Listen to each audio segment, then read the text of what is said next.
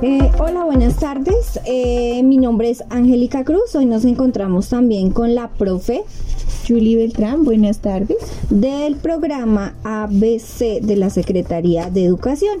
Y el día de hoy vamos a trabajar la guía de ciencias naturales del grado séptimo del Colegio 6.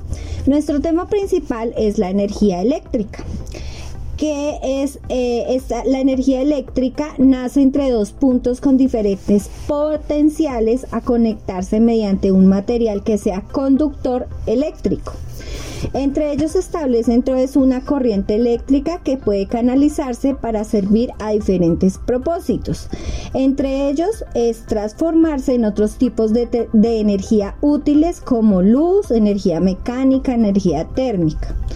Para resumir, la electricidad es un tipo de energía que se obtiene a partir del movimiento de electrones de carga positiva y carga negativa en el interior de los materiales que son conductores. Dentro de los materiales que son conductores tenemos la luz. ¿Y qué es la luz?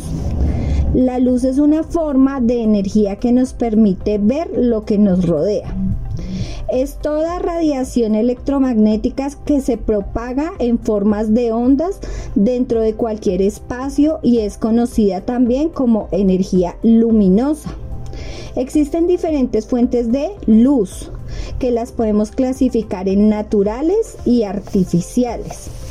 Eh, el sol es la principal fuente natural e importante de luz sobre la Tierra. En cuanto a las fuentes artificiales, estaría hablando de la luz eléctrica de una bombilla, la que poseemos o tenemos más bien en nuestra casa, la luz de una vela, la luz de las lámparas de aceite. También vamos a hablar de la energía mecánica. ¿Qué es la energía mecánica? La energía mecánica es la suma de la energía cinética y de la energía potencial de un cuerpo o de un sistema. ¿Qué es la energía cinética? La energía cinética es la que tienen los cuerpos en movimiento, ya que dependen de sus velocidades y de sus masas. La energía potencial, en cambio, está asociada al trabajo de fuerzas, se denominan conservativas, como la fuerza elástica y la gravitatoria que dependen de la masa de los cuerpos y de su posición y de su estructura. Eh, los ejemplos de ellos son el movimiento de un resorte, dar cuerda a un juguete o encender una licuadora. Tenemos también la energía térmica. La energía térmica es la, es la manifestación de la energía en forma de calor. En los materiales eh, por ejemplo, como los átomos que forman sus moléculas es, que están en continuo movimiento, ya sea trasladándose o vibrándose. Los ejemplos de la energía térmica son la chimenea y el cuerpo humano, también un termo casero. Dentro de las fuentes de energía podemos identificar las siguientes. Eh, las fuentes de energía tradicionales, que son las más utilizadas y cubren la mayoría de las partes o de las necesidades de un país, como cuáles. Entonces, el carbón, el petróleo, el gas natural, el uranio y el agua embalsada. Entonces, bueno, eh, vamos a explicar cada uno de ellos. ¿Qué es el carbón es una roca de combustible fósil que se origina a partir de la descomposición de vegetales acumulados y sepultados durante millones de años. ¿Qué es el petróleo? El petróleo es un líquido oleoso que procede de la descomposición durante millones de años de vegetales y animales sepultados. Por eso también es un combustible fósil. La fuente de energía más utilizada y fácil de transformar se utiliza para la producción de electricidad como la materia prima, la industria y la industria química. El gas natural se emplea como combustible. El consumo de gas natural es cada vez mayor porque contamina menos que el petróleo y el carbón. La energía hidráulica es la que produce el agua acumulada en los embalses. Se utiliza para obtener electricidad en las centrales hidroeléctricas. Estas no contaminan, pero pueden provocar grandes impactos en el medio ambiente. La energía nuclear. El uranio enriquecido es el combustible utilizado en los reactores de las centrales nucleares que generan electricidad. El, mayor problema de esta es la seguridad de las centrales nucleares y la gestión de los residuos radioactivos. Vamos a hablar también de otras fuentes de energía alternativas. ¿Cuáles son? Son aquellas que nos permiten generar energía de manera diferente a la convencional. Por ejemplo, la quema de fuentes fósiles como gas y carbón. Se les conoce como energías limpias o energías verdes. Estas se caracterizan por su reducida emisión de material contaminante y gases en comparación con la quema de hidrocarburos. Otro elemento importante radica en que la mayoría de las fuentes alternativas de energía usan recursos inagotables. ¿Cuáles son los tipos de energía alternativas? La energía solar esta aprovecha la luz del sol mediante paneles solares para absorber la radiación solar y convertirla en electricidad. Se puede que puede ser almacenada o inyectada en la red eléctrica. La mayoría de eh, las fincas están intentando establecer paneles solares para obtener esta energía y así eh, tener un ahorro económico. La energía eólica se utiliza de la fuerza del viento para mover molinos que están conectados y, genera, y que estos generan electricidad para transformarla en energía mecánica, la energía mecánica en eléctrica. Eh, esta energía eh, pues ya es muy poco lo que podemos observar, eh, uno que otro molino o aljibes que son manejados con este tipo de energía, pero pues ya no es que sean tan tan visibles y no es que sean eh, tan utilizados en nuestro entorno. Eh, los biocombustibles es un recurso bastante ecológico porque se aprovecha la materia orgánica de desecho para producir alcoholes y gasolina. Su uso principal está en el suministro de combustible para carros híbridos cuya presencia va en el auge. La energía mareomotriz esta utiliza la fuerza de mareas y corrientes oceánicas. La energía hidroeléctrica esta aprovecha el potencial de grandes cuerpos de agua como ríos para mover turbinas y generar energía eléctrica. Y la energía nuclear se considera alternativa porque usa recursos como el uranio y el hidrógeno eh, diferentes a los tradicionales que serían el gas y el carbón. Además porque las emisiones de materia contaminante son mucho menores. Bueno, para concluir lo que la profe nos acaba de explicar, eh, pues identificamos que las fuentes de energía tradicionales eh, pues son un poquito perjudicial para, para el medio ambiente, mientras que las fuentes de energía alternativas son un poquito más amigables con él. A continuación, eh, trabajamos el tema de la carga eléctrica y los tipos de carga eléctrica que existen. Entonces, eh, primero que todo, la carga eléctrica es una propiedad básica de la materia que es transportada por ciertas partículas elementales de los átomos. La carga eléctrica puede ser positiva o negativa. Esta es una cantidad preservada, significa que no puede ser creada o destruida. La cantidad neta de carga eléctrica en el universo es constante e inalterable. Las cargas positivas y negativas pueden anularse entre sí, asimismo las partículas neutras pueden dividirse para formar pares de partículas cargadas positiva y negativamente, pero la cantidad neta de carga siempre permanece igual. La mayoría de, la carga eléctrica es transportada por los electrones y protones dentro de un átomo. Se dice que los electrones llevan carga negativa, mientras que los protones llevan carga positiva. Los protones y los electrones se atraen entre sí. Por el contrario, dos protones se repelen entre sí, al igual que dos electrones. Encontramos dos tipos de cargas eléctricas. Una es la carga eléctrica positiva y la otra negativa. La positiva es aquella que tiene una mayor cantidad de protones que de electrones. Normalmente se presenta como característica de cierto tipo de objetos. Por ejemplo, esta carga se puede obtener al frotar un pedazo de vidrio con un paño de seda. Y la carga eléctrica negativa es el tipo de carga donde predomina una mayor cantidad de electrones. Existe otro grupo de material que al frotarlos adquiere ese tipo de cargas. Por ejemplo, al frotar un objeto de plástico con una franela hace que éste adquiera una carga negativa. Las cargas eléctricas están en todas partes. Todos los objetos la contienen, pero por lo general nosotros no somos conscientes de ellas porque la mayoría de objetos contienen cantidades iguales de carga positiva y carga negativa, las cuales se neutralizan o anulan entre sí de manera muy efectiva. Entonces, em, pues como lo acabamos de decir, existen dos tipos, esos dos tipos de cargas, la carga positiva y la carga negativa. A continuación les vamos a compartir eh, un audio que habla acerca de, de los circuitos eléctricos, entonces para que le prestemos mucha atención.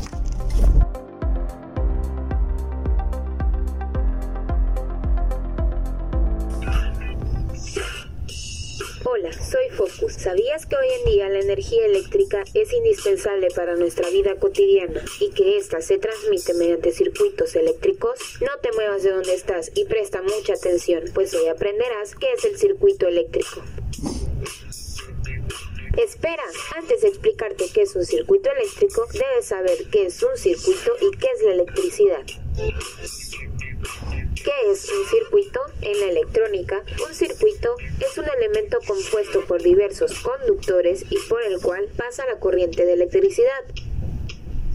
¿Qué es la electricidad? La electricidad se da por las cargas eléctricas y la energía que éstas promueven. Hay dos tipos de cargas eléctricas, las positivas, que son los protones, y otras negativas, denominadas electrones. Entonces, ¿qué es un circuito eléctrico? Primero, debes saber que la energía eléctrica hace posible que funcione una gran variedad de aparatos. Se desplaza a través de materiales como los cables llamados conductores y se puede producir en plantas generadoras de corriente. Así pues, los circuitos eléctricos se construyen con generadores, conductores y dispositivos como un foco o una licuadora. Si no están conectados, no hay corriente y por lo tanto el foco no se enciende o la licuadora no funciona. Y no lo olvides, cuando se mantienen conectados los aparatos domésticos, consumen energía eléctrica. Así que desconéctalos, pues así cuidas tu salud y el medio ambiente. Muy bien, ya aprendimos qué es un circuito eléctrico. Ahora te enseñaré los tipos de circuito que son paralelo y en serie y los materiales conductores y aislantes de la electricidad. Circuito en paralelo. Un circuito en paralelo es aquel que tiene dos o más dispositivos conectados en distintos cables, en los que la electricidad solo atravesará aquellos dispositivos que se encuentren en su recorrido. En los circuitos conectados en paralelo se puede observar que los dispositivos, por ejemplo los focos, funcionan con la misma intensidad luminosa. La desconexión o avería de uno de los dispositivos no afecta el funcionamiento de los demás. Circuito en serie. Los circuitos en serie son aquellos que tienen dos o más dispositivos conectados uno a continuación del otro, es decir, en el mismo cable o conductor, y la corriente eléctrica atraviesa todos los operadores. En los circuitos conectados en serie se puede observar que entre más dispositivos conectados, la intensidad luminosa disminuye, y si uno de los dispositivos deja de funcionar, los otros dejarán de funcionar también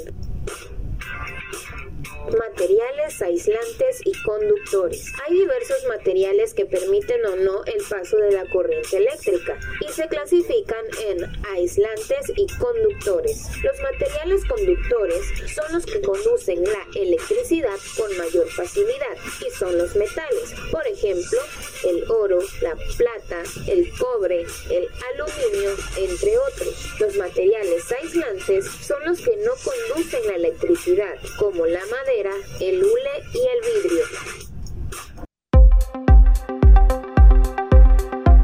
Bueno, y retomando un temita que eh, se nombró en este audio, eh, vamos a explicarlo un poquito más a fondo, que es el tema de los materiales conductores y los materiales aislantes. Entonces, los conductores son materiales que permiten el movimiento libre de los electrones, por lo que se utilizan para crear los circuitos eléctricos. Según esto, se puede decir que todos los materiales o elementos que permiten que a través de ellos fluya la corriente o cargas eléctricas en movimiento se conocen como conductores. Entre los conductores se encuentran los metales, las soluciones salinas y los ácidos. Algunos de los metales más usados como conductores son el cobre, el oro, la plata, el aluminio y el hierro. Entre estos, el cobre es el más común por ser relativamente el más económico y lo suficientemente bueno para cumplir su función, al igual que el aluminio. Dentro de los materiales aislantes encontramos que son eh, los que no permiten a los electrones circular libremente, por lo que hacen imposible el flujo de la corriente eléctrica. Los aislantes se utilizan para cubrir un elemento conductor de electricidad. Así puede resistir el paso de la corriente a través del elemento que alberga y mantenerlo en su desplazamiento. Además, los materiales aislantes protegen estas corrientes eléctricas para evitar el contacto con otras partes conductoras, así como para proteger a las personas de hacer contacto directo con tensiones eléctricas. Algunos materiales aislantes donde los átomos no ceden o reciben electrones son el vidrio, la cerámica, el plástico, la goma, el papel o la madera. Cualquiera de estos materiales y otros con similares características oponen resistencia total al paso de la corriente eléctrica. Esto se debe a que cualquier electrón será detectado por los átomos y automáticamente impedirá su circulación. También encontramos que existen algunos aislantes naturales como el aire seco o el aceite mineral y los aislantes artificiales como la baquelita, el cloruro de polivinilo o el poliéster. Listo, los vamos a invitar a que eh, realicemos unos experimentos que generan electricidad para realizar en casa. Son muy fáciles de desarrollar. el primero es la conductividad del agua salada, que vamos a necesitar. Materiales. Una batería de 9 voltios, dos palitos de helado, un vaso de agua, un vaso de agua con sal, cinta aislante, papel aluminio, un zumbador o una bombilla con su portalámparas y vamos a ver las instrucciones de cómo hacer nuestro experimento en casa. Primero, envuelve los palitos de helado con papel de aluminio. Segundo, pega con cinta aislante el cable rojo del zumbador al extremo positivo de la batería. Tercero, pega el extremo de uno de los palitos cubiertos de aluminio al cable negro del zumbador y el extremo del otro palito al polo negativo de la batería. 4. Une los palitos y comprueba que el zumbador vibra y hace ruido. En caso contrario, compruebas que ha seguido correctamente los tres primeros pasos. Quinto, introduce los palitos en el vaso de agua con sal sin que se toquen y comprueba, comprueba que el zumbador funciona. 6. Repite el proceso con el agua dulce y verás que el zumbador no funciona. ¿Cuál es la explicación a nuestro experimento? Entonces, lo que queremos es que los niños o los jóvenes y las familias oposeñas aprendan que el agua salada conduce eh, eh, a la electricidad, mientras que el agua dulce no. La sal que contiene el agua salada se descompone en iones que conducen la electricidad y hacen funcionar al zumbador. Vamos con nuestro segundo experimento, se llama horno solar. Y los materiales son una caja de pizza, papel aluminio, film transparente, papel craft negro o cartulina negra, cinta adhesiva, pegamento, tijeras, un palito de madera y necesitaremos algunos alimentos para cocinar en nuestro horno, como unas galletas de chocolate o un sándwich de queso. Esto suena muy rico. Instrucciones. Primero, em, crea la puerta del horno cortando un cuadrado en la tapa de la caja de pizza. Decora la caja con rotuladores, pinturas o recortes. Eso es opcional, lo puedes decorar como quieras. Em, entonces, retomamos. Primero, crea la puerta del horno. Segundo, decora la caja con rotuladores o pinturas. Tercero, pega la cartulina negra en la parte interior de la caja. Los colores oscuros absorben el calor.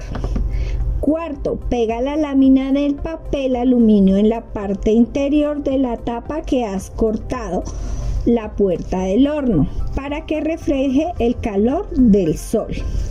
Quinto, cubre la abertura de la puerta con film transparente o fíjala por la parte interior con cinta adhesiva.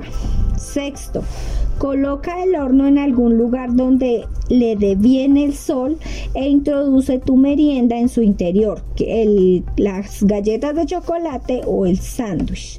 Utiliza un palito de madera para mantener la tapa del horno abierta en el ángulo perfecto. ¿Y cuál es la explicación de nuestro experimento? Este es perfecto para enseñar a nuestros niños y para que aprendamos en casa las energías alternativas que tenemos en el caso del sol como una fuente de calor. Además aprenderán las funciones de los diferentes materiales utilizados, como el papel aluminio, el reflectante, el papel craft negro, la cartulina negra y cómo los eh, rayos del sol absorben eh, para conservar el calor. Claro que sí, profe, muchas gracias por eh, esos dos experimentos. Vamos a continuar, vamos a aportar otros dos más, eh, muy fáciles de realizar en casa con materiales que tenemos en casita, aprovechando ahorita el tiempo. Entonces, el tercer experimento se llama batería de patata. Para este necesitamos dos clavos de zinc, dos monedas de cobre, dos papas, tres cables de clip de cocodrilo con clips en ambos extremos y un reloj pequeño o una bombilla LED con un portalámparas. Las instrucciones para realizar el experimento son las siguientes. El primer paso es introducir un, clavo en el centro de cada papa hasta que llegue casi al otro lado. Segundo, inserta una moneda de cobre en cada patata hasta la mitad más o menos, cerca del clavo pero sin que hagan contacto. Tercero, conecta las dos patatas con uno de los cables de clip de cocodrilo, uniendo el clavo de una de las patatas con la moneda de la otra. Cuarto, a continuación une las patatas con el reloj ligando el clavo libre de una de las patatas con el polo negativo de la batería del reloj y la moneda libre de la otra patata con el polo positivo. Y quinto, una vez conectadas las patatas entre sí con un cable y cada patata al reloj con los otros dos cables, el reloj debería empezar a funcionar. Si no funciona, debes comprobar que los cables estén correctamente conectados. La explicación a este mm, experimento es eh, que los niños aprendan los principios de la generación de electricidad y cómo es posible que a través de los cables la electricidad circule a través de un circuito completo. Una patata contiene agua, azúcar y ácidos, ciertos tipos de metales, particularmente el cobre y el zinc. Estas reaccionan con la patata cuando se insertan en su interior.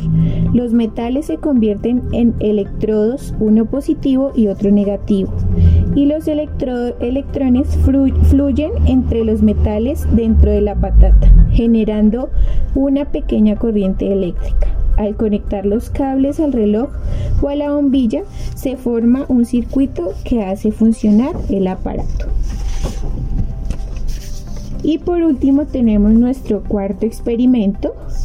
Este se llama coche propulsado con aire. Para esto necesitamos los siguientes materiales. Una plataforma de plástico o cartón, cuatro tapones de botellas de plástico o tapas de vasos desechables, cuatro pajitas, una cola blanca o una pistola de silicona, dos pinchos de madera, un globo, una goma elástica y un punzón o elemento punzante para perforar. Es importante tener en cuenta que los materiales que empleemos sean materiales livianos o ligeros para que el experimento funcione de la manera correcta. Las instrucciones son las siguientes. Primero, perfora los cuatro tapones de plástico con un punzón. Segundo, coloca cada extremo de los dos pinchos de madera y pégalos con, la, con el pegamento blanco o con la silicona para que queden bien sujetos. Fija los ejes a la plataforma asegurándote de que las ruedas queden más o menos alineadas. Introduce una pajita en el globo que deberá ir en la parte posterior del coche y une ambos elementos con una goma elástica o bandita elástica. Quinto, pega la pajita ya unida al globo en la mitad de la superficie con un trozo de cinta. Y por último, sopla por el extremo libre de la pajita hasta que el globo esté bien inflado. Allí deberás soltarlo y observar cómo se mueve. La explicación a este experimento es la siguiente. Sirve para mostrar a los niños uno de los principios más básicos de la ciencia. La energía no se crea ni se destruye, sino que solo se transforma. Utilizamos nuestra propia energía para inflar el globo que se convierte en una fuente de energía para eh, propulsar el coche. Esta es la energía cinética. Bueno, para complementar eh, todo este conocimiento que les hemos compartido, eh, pues eh, se concluye que las fuentes de energía son recursos naturales que mediante su transformación permiten la obtención de energía para el funcionamiento de las industrias, los transportes y el uso doméstico las fuentes de energía tradicionales son extraídas del medio ambiente, causando daños a los ecosistemas y al ser humano. ¿Dónde podemos ver ello? Vamos a dar ejemplos claros de contaminación con el petróleo de los ríos, los mares. ¿Por qué pasa esto? Porque no se maneja de manera adecuada eh, estos recursos y pues lo que hacemos es contaminar nuestro medio ambiente. Eh, también tenemos las fuentes alternativas que permiten generar energía de manera diferente a la convencional. Eh, estas también son conocidas como energías limpias o energías verdes. Estas generan impacto positivo a la tecnología en, en el medio ambiente, caracterizándose por su reducida emisión de material contaminante. Sí, profe, entonces pues es bueno aclarar que las fuentes alternativas son más amigables con, el ecosistema, las tradicionales pues eh, no lo son tanto. Bueno, y para concluir em, pues eh, el trabajo del día de hoy, eh, el tema tratado, vamos a compartir con ustedes una lectura, un cuento llamado El Niño de la Luz. Entonces esperamos les ponga, le pongan mucha atención y, y pues sea de su agrado. Un niño que estaba a punto de acostarse extendió sus manos para cogerlas de sus padres, cuando le daban buenas noches. Sonrió al contacto de su calor y les dijo, Hoy en el colegio hemos hablado de cosas muy importantes sobre la luz y la electricidad. Su, su, madre le removió el pelo. Al pequeño le encantó, pues era muy juguetón. ¿De verdad? Seguro que has aprendido muchísimo. Entonces, por supuesto, hemos estudiado a dos inventores impresionantes, un tal Edison y otro llamado Tesla. Sonaban los nombres porque recientemente los habían nombrado en televisión. A cuento del Año Internacional de la Luz 2015. ¿No son acaso los que inventaron la electricidad y la bombilla? preguntó el padre. El de la bombilla, la primera que realmente funcionó. Claro, fue Edison. Inventó una en el siglo XIX que iluminó un parque durante 48 horas.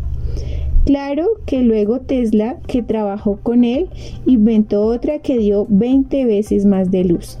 Caray, entonces fueron amigos. El niño negó con la cabeza. Que va, se pasaron media vida enfadados. Como hacía un poco de frío, su madre acercó la estufa a la cama, aprovechó para apagar su reproductor de música, aún en marcha sobre la mesita de noche. Aquí había además una pequeña lámpara que prácticamente nunca se encendía, pero decoraba la habitación. ¿Y eso? preguntó. Si no he entendido mal, prosiguió el pequeño estirando, estirado en la cama. Pelearon tanto de demostrar que sus inventos eran mejores que los del otro. Edison trabajaba la corriente continua y Tesla la corriente alterna, que es la que ganó al final, porque podía llevar la electricidad hasta grandísimas distancias. Entonces los dos fueron grandes genios. Sí, ¿sabéis que utilizó Edison para iluminar su primera bombilla? Ellos negaron con la cabeza. Sabían que las bombillas antiguas se iluminaban haciendo pasar la electricidad por un hilo conductor que al calentarse produce la luz, aunque ahora usamos las de bajo consumo y el funcionamiento es diferente. Su hijo se sentó y movió las manos por la sábana que lo recubría, palpándola con interés. Movió sus dedos despacio por los bordes y lo repasó con mucha suavidad. ¿Qué buscas? preguntó su madre. Instintivamente sus ojos se detuvieron sobre un bastón blanco apoyado en la mesita de noche. ¿Puedo ayudarte? No es necesario, mamá. Puedo hacerlo solo. El pequeño detuvo sus dedos cuando localizó un hilillo suelto en una esquina. Entonces lo arrancó de un tirón. Espero no haber hecho ningún destrozo, bromeó. Bueno, pues lo hizo con algo como esto. Con el hilo de una sábana, quiso entender su padre, atónito. No, no, con un hilo de algodón. Primero lo carbonizó, luego lo metió en una bombilla, la cerró después de sacar todo el aire y entonces le hizo pasar la corriente. Se pasó 40 horas mirando su bombilla encendida. Caramba, no tenía ni idea, confesó el otro. El pequeño buscó la mano de su madre y dejó caer el hilo sobre la palma.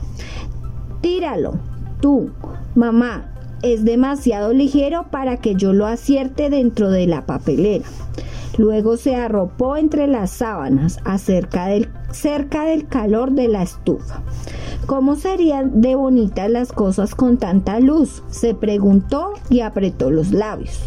Su madre acarició su carita, sus ojos, los ojos de su hijo solían estar medio cerrados.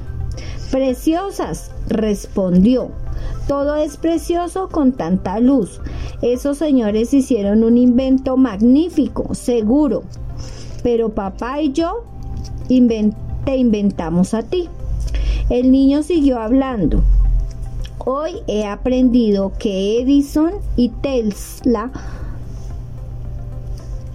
pusieron color a la oscuridad, pero yo quisiera ver algún día, mamá, quisiera veros a vosotros y también el color de mi habitación. Su madre se levantó. Se usa un invento para crear otro dijo, no hace mucho que hablábamos del ojo biónico. ¿Recuerdas? Un señor ciego como tú pudo ver la cara de su mujer. Estaría contento, exclamó el pequeño. Algún día yo por fin los veré a ustedes. Y colorín colorado, este cuento se se ha acabado. Muchas gracias, profe, por ese final de la historia. Queremos agradecer a, a los oyentes de la emisora por escucharnos y por regalarnos eh, este espacio en sus hogares. Claro que sí, mi profe. Esperamos que eh, hayan aprendido, que el aprendizaje haya sido significativo a través de los audios y a través de los experimentos que eh, puedan realizar en su casa. Eh, son experimentos muy viables con materiales muy sencillos y muy al alcance de nuestra economía y de nuestras familias. nos despedimos, agradecerle nuevamente a, a la emisora por darnos eh, este espacio, a Alberto, por em, su apoyo para eh, desarrollar nuestro programa. Recordarles que las puertas de la Secretaría de Educación y de cada uno de sus programas están abiertos para servir a la comunidad soposeña. Mil gracias y muy, muy buena tarde.